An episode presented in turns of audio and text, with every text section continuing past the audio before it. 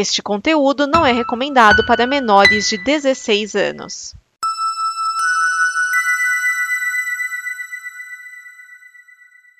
Obrigado por dar play neste programa. Em nome das pessoas que o fizeram, peço que você expresse sua opinião nos comentários e considere nos apoiar na campanha de apoio, seja no Apoia-se ou no PicPay. As informações e os comentários estão em nosso site comboconteúdo.com. Agora, fique com o programa. DN Premiers o programa de lançamentos de cinema e indicações que não dão problema. Neste programa estão Edson Oliveira, Bruno Urbanavícios, Márcio Neves, Vinícius Schiavini.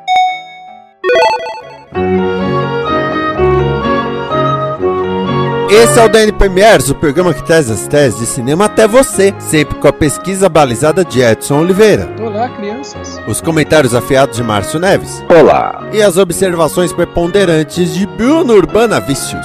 Alô, auditório. E nesta semana nós temos Bem-vinda a Quixeramobim, Convite Maldito, Ingresso para o Paraíso e Uma Pitada de Sorte. Fazia tempo que não acontecia da gente ter o, o, os nomes assim, tudo combinandinho, né? Ó, Bem-vindo a Quixeramobim, um convite maldito que se tornou um ingresso para o paraíso por uma pitada de sorte. Pior que casou mesmo, velho. Ah, vamos lá. Uh, nós começamos com Bem-vinda a Quixeramobim. O diretor é o Halder Gomes, de Cine Hollywood e Adjacências. No elenco nós temos Monique Alfaradic, Max Peterson e Edmilson Filho. Esse filme é uma comédia, produção brasileira de 2022. Mas além dessa galera, também temos é, o Luiz Miranda, Silvério Pereira, Falcão, Bolachinha, tem todos os filmes do Halder Gomes praticamente, e Chandelier Brás. Bom, e a história do filme basicamente é você tem uma influencer, que é a Aimee, papel da Monique Alfaradic, e ela vive de influência, né? Até que o pai dela é preso por corrupção, lógico, e é, todos os bens da família são bloqueados, né? Inclusive a grana. E aí o que, que ela faz? Né? Ela procura uma maneira de tentar se virar. E aí ela descobre que a família tem, ou, entre aspas, né? teria, né? Uma fazenda que está destruída em Quixeramobim, no interior do Ceará. E aí ela vai para lá para descobrir, entre outras coisas, que evidentemente, né? O lugar está abandonado e tem alguém morando lá, né? Na verdade, várias pessoas. Só que o que, que ela, uma coisa que ela faz é ela não quer que ninguém descubra o que está acontecendo com ela, né? Que está falida e meio que se escondendo. E então, a princípio, ela fala que vai tirar um ano sabático e que vai ficar afastada das redes. Só que quando ela chega em Quixeramobim, que ela, por sinal no começo ela nem consegue pronunciar o nome, né? É, ela acaba conhecendo o personagem do Max Peterson, que funciona como uma espécie de guia. E aí ele pega e fala para ela assim que ela não precisa é, se preocupar que Quixeramobim reúne todos os lugares do mundo.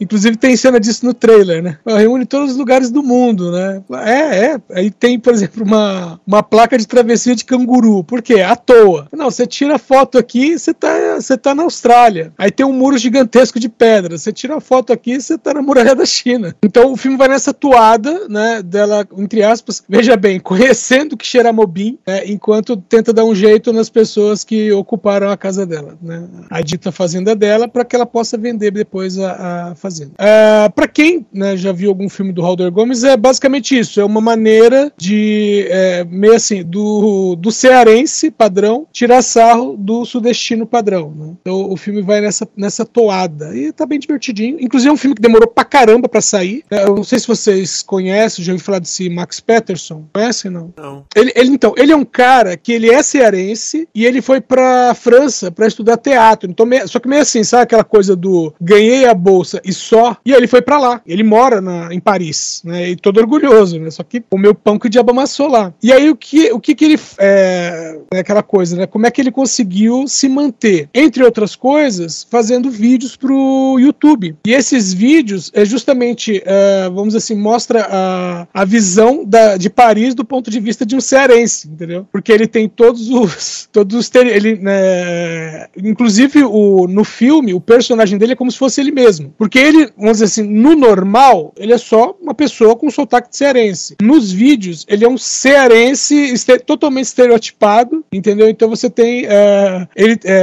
entre aspas, fingindo, né, que não sabe falar os nomes das coisas em francês. Na verdade, ele- hoje ele sabe, né? Então, os vídeos dele tem essa coisa, além de um podcast, não sei nem se ele existe, né, que ele, ele tinha um podcast com mais alguns é, aspirantes a ator que chamava Os Reis da Cultura Inútil. Não sei se ainda tá no ar isso. Então, e aí ele foi, participou no sítio que programa na TV, e, né, e a partir daí ele ficou conhecido, né? Deu um, um up para essa carreira, entre aspas, de influencer dele. E aí depois ele foi convidado pro Halder, pelo Halder Gomes para participar desse filme, e eu falei, ah, só tem um problema. O que, que é? Você vai ter que voltar pro Ceará para filmar lá. E ele falou, beleza. E aí ele foi pro Ceará, acho que ficou dois meses lá filmando. Então é, é um filme, no mínimo, divertido. Quixeramobim me lembra a música do Chico Buarque, até o fim.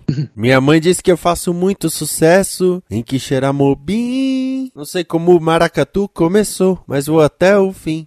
Mas essa história aí de que todos os lugares do mundo aparecem em Xeramobim, isso aí lembra um, sei lá, um, um especial que o Chico Anísio fez pra Globo, no Carnegie Hall, em Nova York. E aí a primeira parte do, do negócio era ele apresentando a cidade de Nova York como se fosse Maranguape. A primeira, eu, eu não me interessei tanto pela parte de stand-up que ele fez no Carnegie Hall para brasileiros que moravam nos Estados Unidos e tal. Mas a parte que ele apresenta Nova York como se fosse Maranguape é divertida. Mas a pergunta é: Maranguape tem um templo do Gary no mesmo? Não, não, não, provavelmente não. Gary Newman é coisa mais para iniciados. Ah, entendi. Vamos ao próximo filme. Ótimo, vamos seguir. Versão brasileira Herbert Richards. Convite Maldito, a direção de Jessica M. Thompson. No elenco nós temos Natalie Emmanuel, Thomas Doherty, Stephanie Corneliusen. Filme é um misto de terror e suspense, produção norte-americana de 2022. E nesse filme, bom, primeiro que eles ah, falaram assim, não, nós vamos, ter um, vamos fazer um suspense sobre o que, que é o filme. Vocês não vão saber a história. né? E aí vão, vão entrevistar a diretora e ela fala, então, a gente se baseou na história do Drácula. Ah, tá.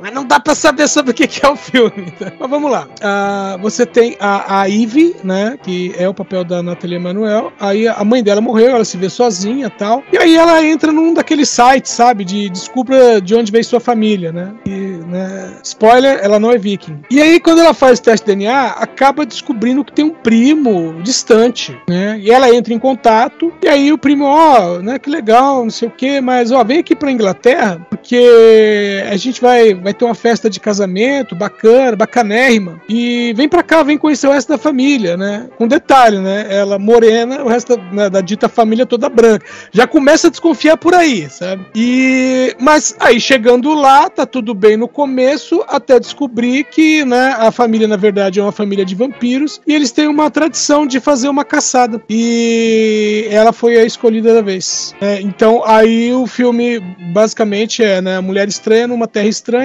que vai virar alvo da família estranha, né, sendo caçada dentro da mansão estranha. Teve um filme que agora não tô recordando o nome, que é uma coisa parecida, é, que é a mulher que vai se casar com um cara e a família tem uma tradição que tem jogos, né, e ela tem que tirar uma carta. E aí os jogos podem ser, sei lá, dominó, baralho, roleta, só que tem um jogo específico que é os membros da família caçando a, a pessoa, né, a nova pessoa da família. E aí ela tira justamente essa carta e, começa, e começam a caçar ela. Que bonito. É, é a mesma, mesma é, pegada, só que enquanto na outra, né, no outro filme, era uma família que tinha, um, tinha feito um pacto com um deus antigo, esse aqui são só vampiros mesmo. E mesmo assim, né, sendo terror e tudo mais, lá na Inglaterra, né, que é, o, é o lugar para onde é, você se dirige para saber como estão as coisas dentro do filme, lá é, recebeu classificação etária de PG-13. Então, tranquilo. Muito. Ah. Muito sangue, não. A Natalie Emanuel,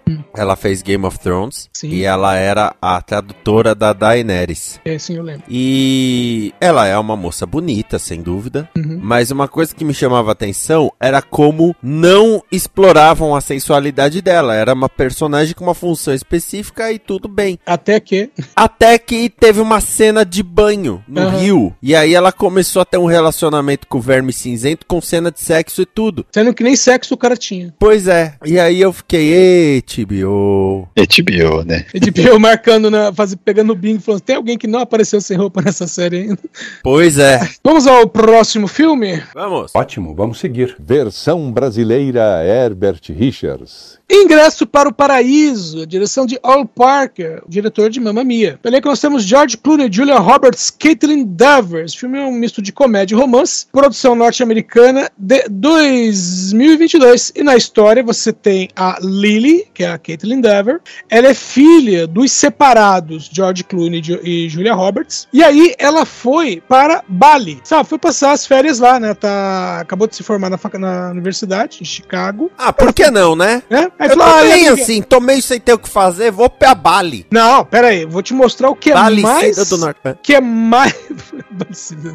Vou te mostrar o que é mais falta do que fazer. Porque É. quando ela chega lá, ela conhece um rapaz, liga para os pais e diz para os pais, né? Para o pai e para a mãe, separadamente, e diz: Conheci o homem da minha vida, vou me casar. O detalhe é que os pais dela, eles se casaram 25 anos antes da mesma maneira. Tipo, eles conheceram e, ah, meu Deus, casamento relâmpago. Eles ficaram é, juntos é, por pouco tempo. Inclusive no trailer tem isso, né? É, eles vão pegar o avião, vão ficar juntos. A, a, a Julia Roberts fala assim: Olha, eu não posso sentar perto dele e tal, não sei o que. Ele fala, "Ah, nós, somos, nós somos separados tal. Aí o, o George Clooney fala assim: é, Os melhores 19 anos da minha vida. Ela, nós só fomos casados por 5 anos. Ele, não, eu também contei, contei a, repera- a- a recuperação psicológica.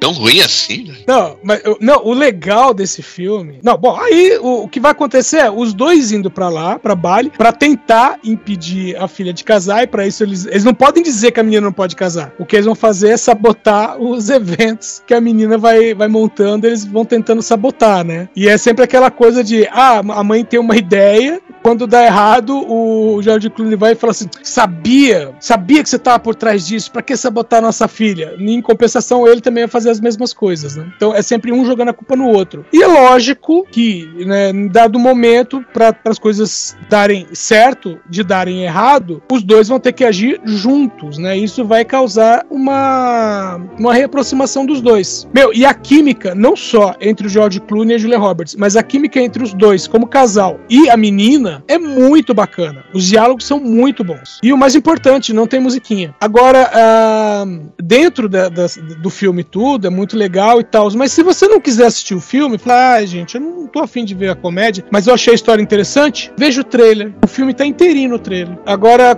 outra curiosidade é, né, eu fui ver se, se o filme não tava né, perdido por aí nos torrents, ele não tá. Mas tem um filme chamado, que o nome original é, é Ticket to Paradise, né? Em 2022 teve um filme chamado Two Tickets to Paradise, e em 2021 tem um filme chamado Three Tickets to Paradise. Bom. Não, isso são histórias totalmente diferentes que não tem nada a ver. Mas é, é, é um ticket verse? É, e um deles passa no Velho Oeste, ou seja, tem até viagem no tempo.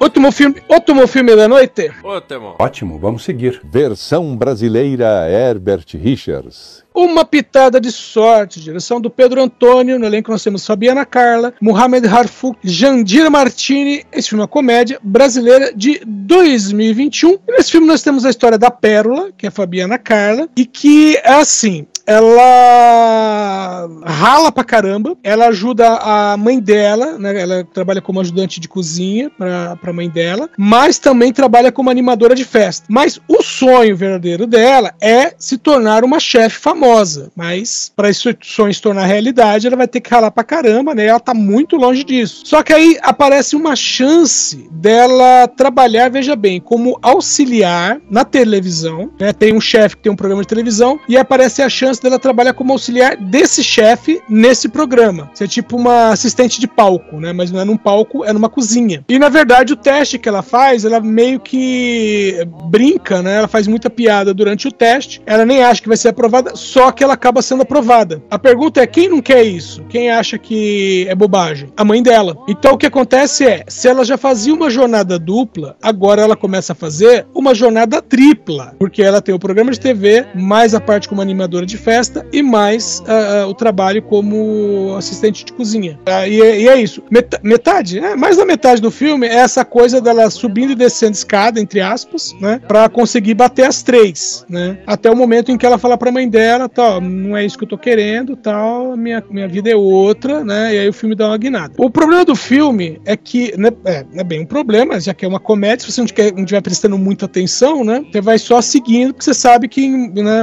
mais cedo ou mais tarde as coisas vão dar certo. Mas o problema é que a montagem do filme, a edição do filme ficou péssima. Então o que, que o filme virou? Um monte de sketch. É, porque tem aquela coisa tipo, você tem um tema, é, você tem um sketch que acontece, tem outro sketch que acontece, mas meio que eles não, não se conversam, sabe? Aí depois quando você assiste o filme inteiro, você fala, peraí, eu acho que essa cena devia ter vindo antes daquela, e essa aqui devia estar aqui. Sabe, se- vamos dizer assim, gravaram várias cenas no mesmo, no mesmo cenário. Depois gravaram várias outras cenas num outro cenário. Aí o editor, meio preguiçoso, sabe? Ao invés de separar a linha do tempo, ele manteve todas as.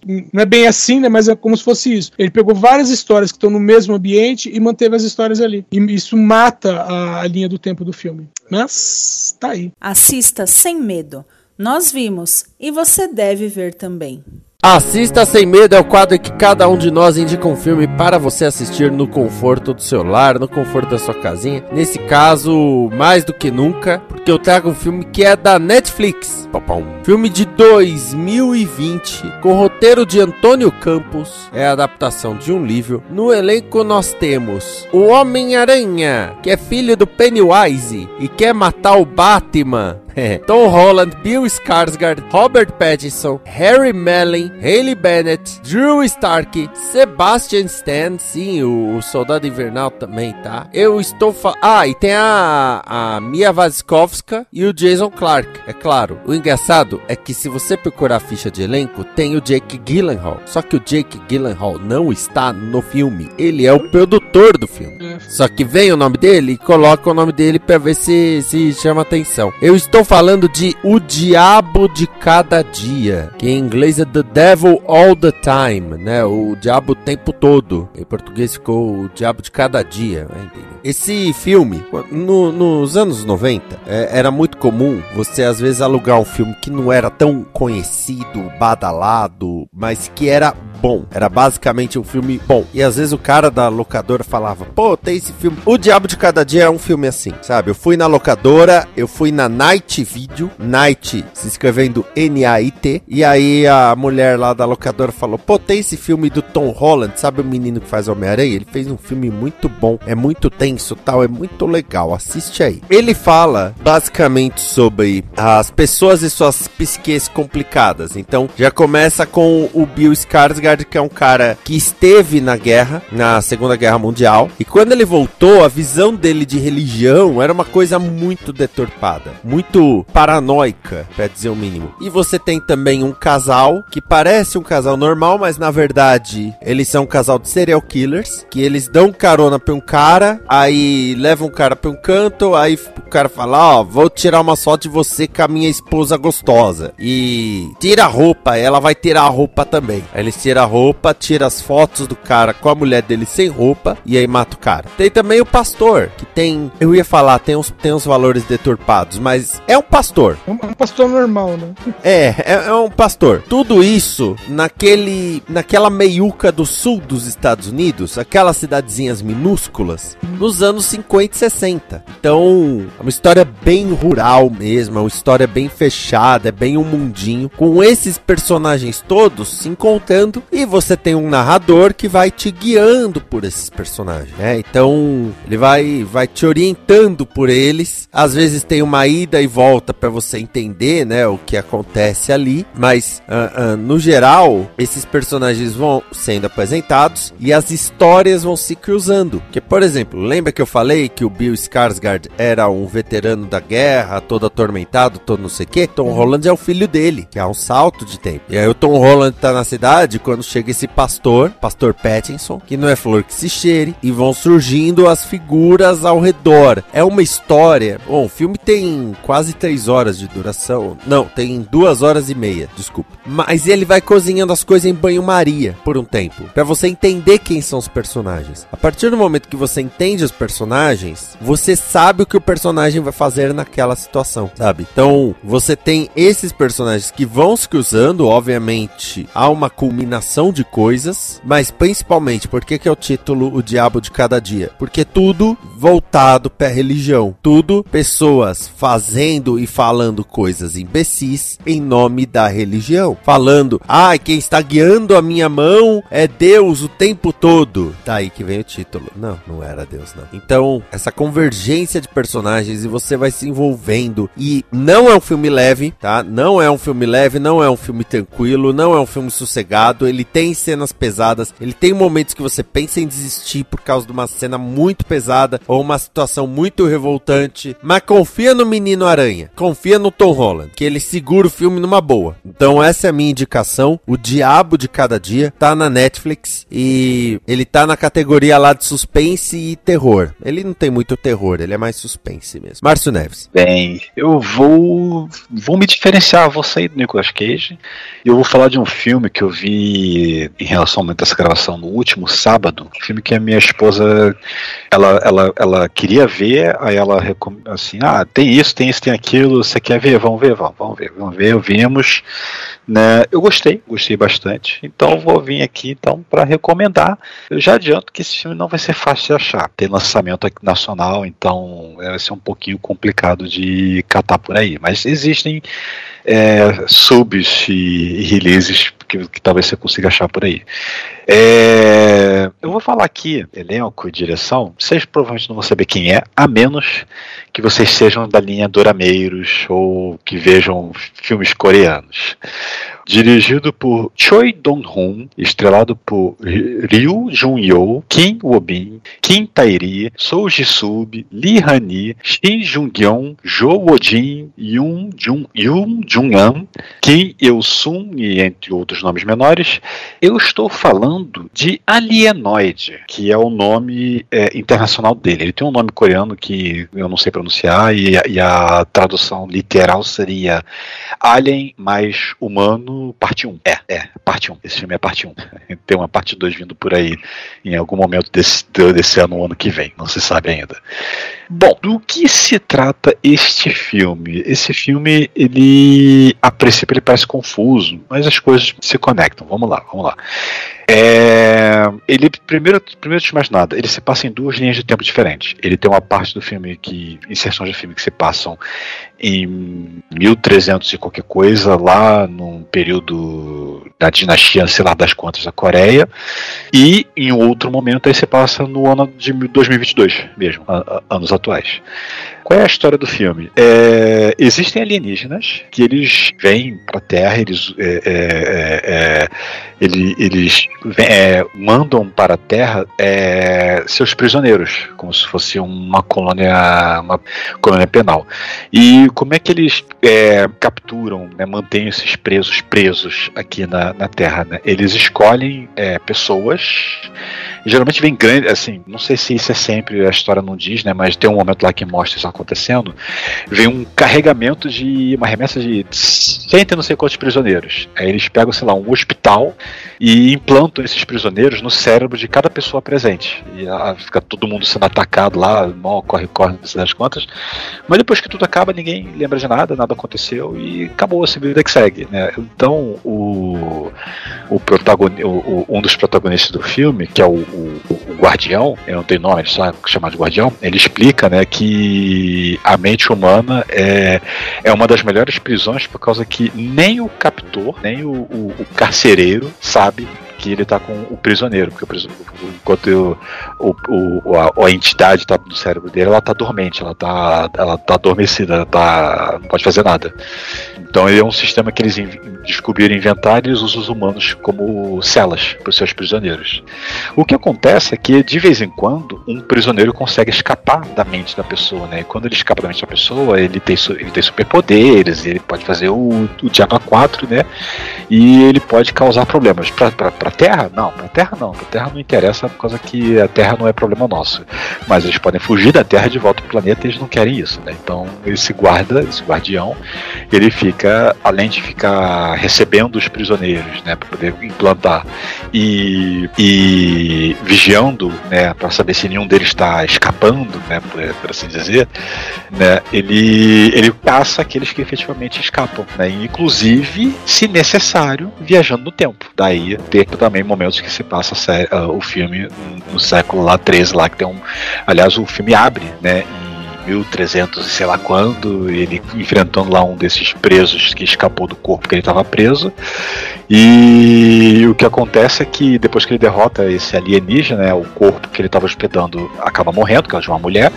E o assistente desse guarda, que é o, o robô lá que se muda de forma até assume a aparência do próprio guarda quando ele precisa, né, para se passar por uma pessoa, é, ele fica com pena de um bebê que era o bebê dessa, dessa mulher, né, e ele acaba trazendo pro presente.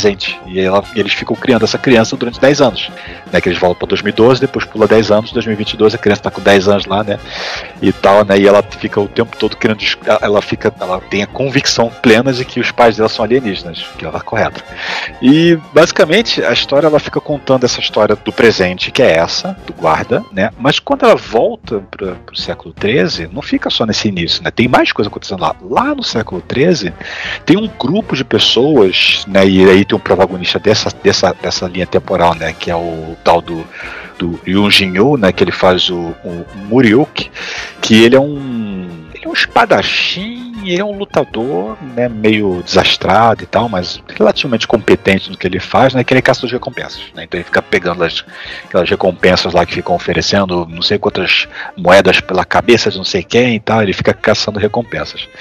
E nesse meio tempo, ele e junto com outras figuras desse século XIII, eles estão atrás de, um, de uma faca mística, uma faca misteriosa, uma adaga misteriosa, que quando acerta a pessoa, a pessoa não morre, ela fica ilesa, mas ela tem poderes divinos, por assim dizer, né?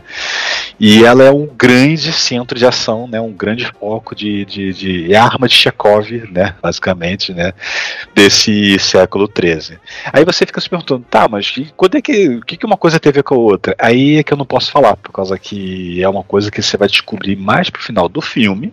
As duas coisas, obviamente, se conectam de alguma forma, né? E fica, obviamente, um cliffhanger. E agora? E agora? E agora? Vamos esperar pelo segundo filme. Eu vou dizer que eu gostei, eu fui pego de surpresa, eu não esperava nada, assim, ela, minha esposa falou, ah, tem esse filme aqui de alienígenas, aqui tem viagem no tempo, aí vão pro século III, isso aqui e tal, tem, tem robô, tem isso aqui, tá, tá, né, tá, vamos ver. Meio curioso, tá, tá, vamos ver. E olha que eu fui pego de surpresa, o filme é bom, o filme é interessante, é divertido, as atuações são, tão, assim, apesar de estar em coreano, né, eles têm uns personagens ali que são muito, muito, tem um, ele tem níveis, né, ele tem um, ele, ele é um filme de ação, basicamente, mas ele também tem muito tom cômico por cima, né? E, ele lembra muito aqueles filmes de Kung Fu Wuxia, tipo Tigre e Dragão, por causa que as pessoas dão saltos que vão, vão para não sei aonde, caem das alturas inimagináveis em câmera lenta e pousam suavemente no chão, né? Só que vai além disso, né? Por causa que eles usam o, esse protagonista mesmo do, do século XIII, né? Que é o que ele, ele tem um leque que ele, se ele sacode levemente, dá uma leve brisa na região, mas se ele sacode com força, ele causa um vendaval, né? E derruba os inimigos. Então tem um, esse lado mais mágico também, né? Especialmente um casal de mágicos lá que seriam os tutores desse, desse protagonista, que são muito hilários. Eles são, o casal, tá, os atores são, são muito bons, são muito bons né, para fazer o que eles fazem lá. Né? E você acha a princípio que eles são picaretas, mas depois você vê, não, peraí, eles têm magia de verdade, não são picaretas não. Mas é isso aí. É, então, como eu falei, é um filme difícil, vai ser difícil de achar, mas é um filme que eu acho que se passar na sua frente, de repente, quem sabe a Netflix trouxer em algum momento, não sei, porque tem muito desse, muito desse elenco, muito desse elenco é muito conhecido pelo pessoal que assiste os doramas que quem chega aqui no Brasil, seja na Netflix, seja no, no tal do Vic, no Cocô, né? Tem, tem tem, tem, muita, tem, tem muita carinha conhecida ali, especialmente minha esposa. Ah, esse aqui fez aquela tão série, esse aqui fez aquela outra série, esse aqui fez aquela outra série. Alguns até eu conhecia, né? Apesar de eu não ter visto a série, mas eu, eu meio que fui, digamos assim, copiloto da minha esposa, tava, tava trabalhando, mexendo no computador, tava vendo a série, olhava pro lado e vi uma cena ou outra, então um ou outro eu reconheci também, né, nesse filme. E tá bem bacana, bem bacanudo, né? As produções coreanas têm seus altos e baixos para poder interessar as pessoas. Eu acho que esse aqui é um dos que talvez anime as pessoas querem ver algo mais diferente, assim, que ele mistura muita coisa, né? Ele mistura essa magia medieval do século XIII com alienígenas e robôs e viagem no tempo e nossa, e no final tudo se mistura, tudo se integra, né? E boa parte do foco do filme se passa no século XIII e a, a, a, expectativa, né, pelo que o, o, diretor do filme disse, né, que, que ele falou que o, a parte 2 aí já vai meio que carregar todo esse pessoal pro presente, né, especialmente também o pessoal do passado vai vir pro presente, aparentemente, né. Então fica na expectativa do segundo filme que eu quero ver como é que esse, essa, essa história vai concluir aí, sendo que ele nem começou a produzir ainda, ou, ou tá aí pra produção, não sei, mas não começou a filmar, então não sei quando é que essa segunda parte vai sair, mas ele diz que vai, ele diz que vai. Então, fica a minha indicação aí, né? Alienoid, acha nos seus pulos da vida que deve estar tá lá, né? Deve ter, minha esposa conseguiu achar e ela não é muito versada nisso. Então, então tá fácil. Dá, dá, seu jeito aí que você acha de, algum, de alguma forma. Eu achei bacana a premissa. Bruno Urbana Vícios. Opa, que eu liguei o teu microfone, beleza? Que, que eu tenho uma indicação. Pior que eu tenho uma indicação, assim. É um filme que você assiste com medo e sem ao mesmo tempo. Assiste com medo porque o filme é angustiante e tal, e sem medo porque é um tempo bem aproveitado bem gasto. É um filme que chegou a ser exibido na Mostra de Cinema de São Paulo, é com um filme finlandês de, do ano passado, 2021. Chama-se O Cego que Não Queria Ver o Titanic.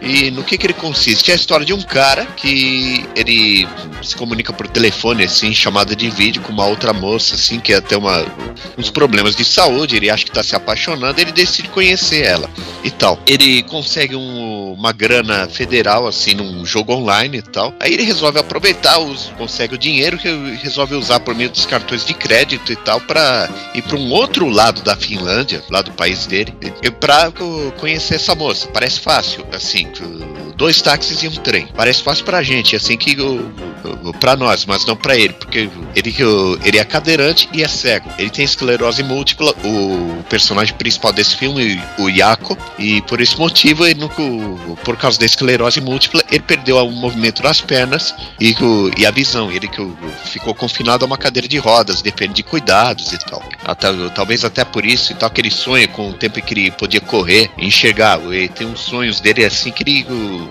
que ele tá correndo por uma paisagem e tal. Então daí o, a maior parte do filme é essa odisseia dele que, indo atrás dessa moça chamada Sirpa, que também tem alguns problemas de saúde, mas que aparentemente não tão complicados assim como o dele, assim, uma doença degenerativa e tal. Que daí ele tem que, o, cadeirante sem enxergar, ele tem que pegar dois táxis e um, um, e um trem. E, sei lá, você fica com a impressão de que ele que fez muita coisa ruim numa vida passada, tem um karma muito pesado, porque ele come o pão que o diabo amassou. É isso que eu posso dizer, assim, é um filme de suspense, sei lá, um filme quase de horror e tal, é angustiante nesse ponto.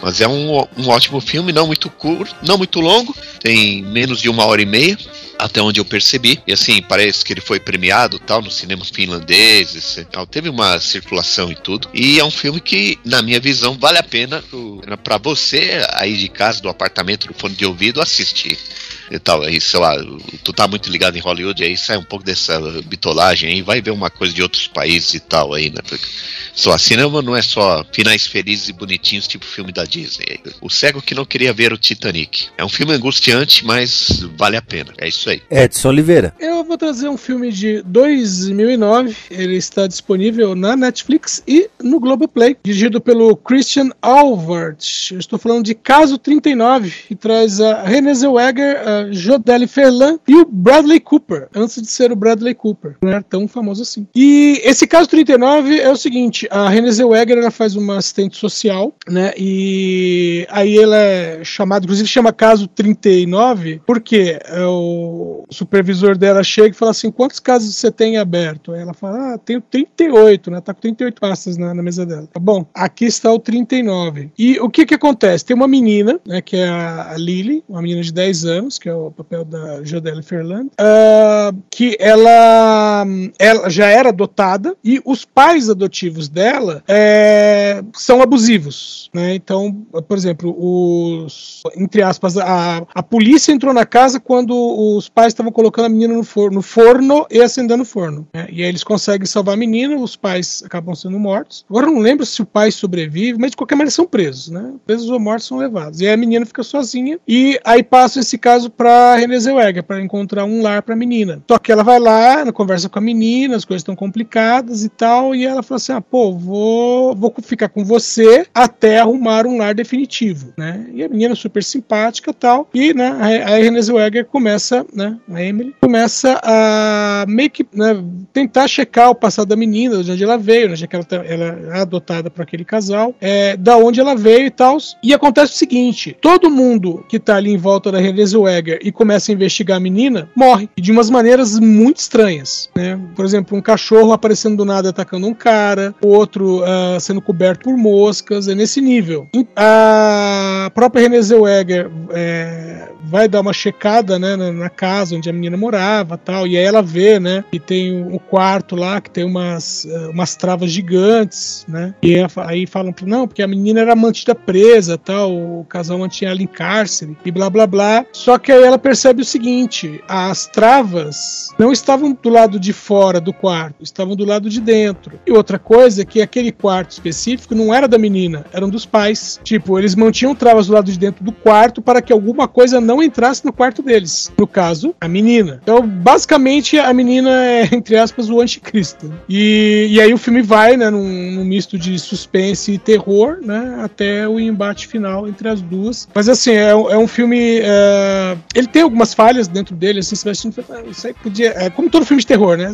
Podia ter sido resolvido de uma maneira mais simples. Mas é, é um filme bem bacana, né? E a Renée Zellweger no papel ela tá muito bem. E a menina também tá muito bem no papel. E, e essa é a minha indicação, né? Dá pra assistir no Netflix, dá pra assistir no Globoplay. Tem outros lugares, mas tá pra alugar, né? Mas pra quem tem assinatura, Netflix, Globoplay. Uma coisa que sempre me afasta dos filmes da Renée Zellweger é a cara de limão azedo. É, mas é a cara dela mesmo. Pô, mas nesse filme ela tá menos, menos azeda, viu? Antes ou depois do Botox? Pô, coitadinha, pô. Eu achava ela tão fofinha no Jerry Maguire. É, ela, é, depois ela inventou de, de emagrecer demais, né?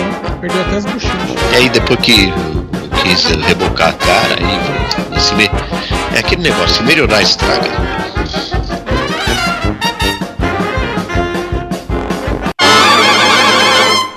Esta é uma produção da Combo. Confira todo o conteúdo do amanhã em nosso site comboconteúdo.com.